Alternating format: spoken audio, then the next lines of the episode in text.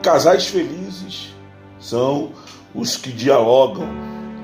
Queridos, quando falamos em dialogar, muitos dizem logo: eu converso com o meu cônjuge, eu falo mesmo, que tenho que dizer, falo logo na cara.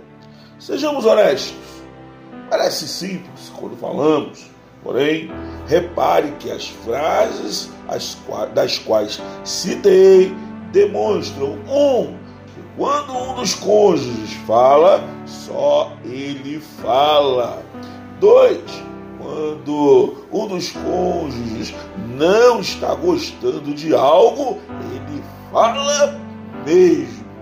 Três, quando um dos cônjuges não está bem com alguma coisa, ele fala sem pensar se vai ou não magoar o outro. Agora, sejamos honestos. Quem reflete antes de falar evita muitos dissabores e sofrimentos. Provérbios capítulo 21, 23. Tens visto um homem precipitado no falar? Maior esperança há para um tolo do que para ele. Provérbios 19, 20. Então, se você considerava que vocês tinham como um diálogo de forma triste, lhes informamos que isto não é um diálogo, mas um monólogo. Diálogo quando as duas pessoas falam, é quando uma pessoa fala e a outra ouve, observa e analisa sem ficar questionando.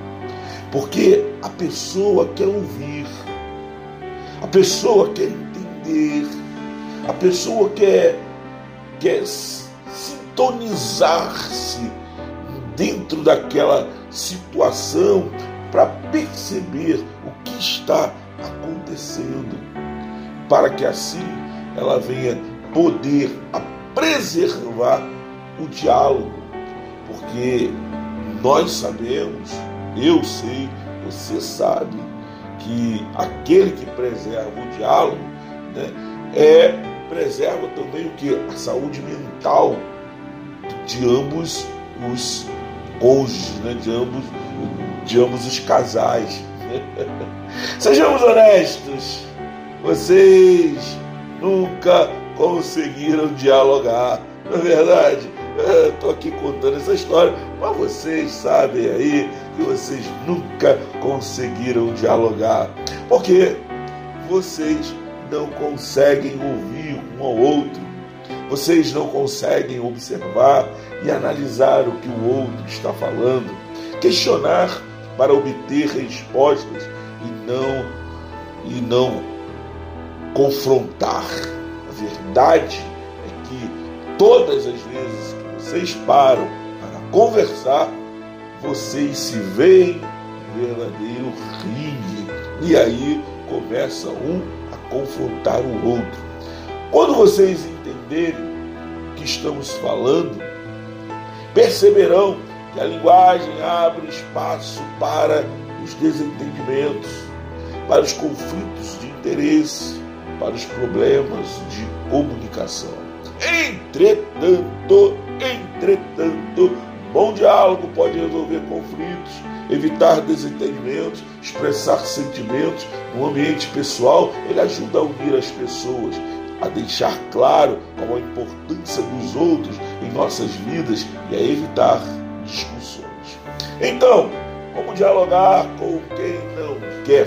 Um, saiba o momento certo de falar. Dois, espere sem pressa. Três, saiba ouvir.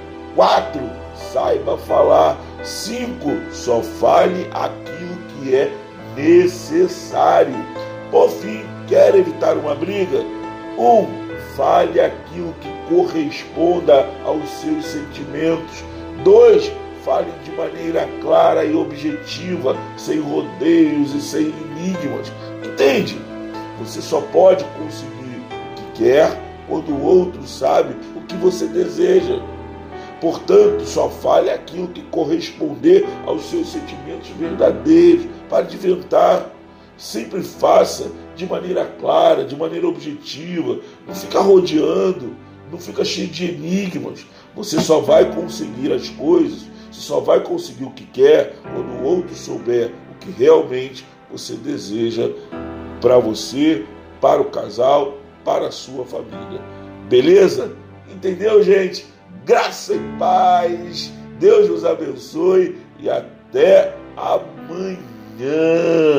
Né? No nosso ponto 2 nós estaremos falando sobre diálogo. Fui!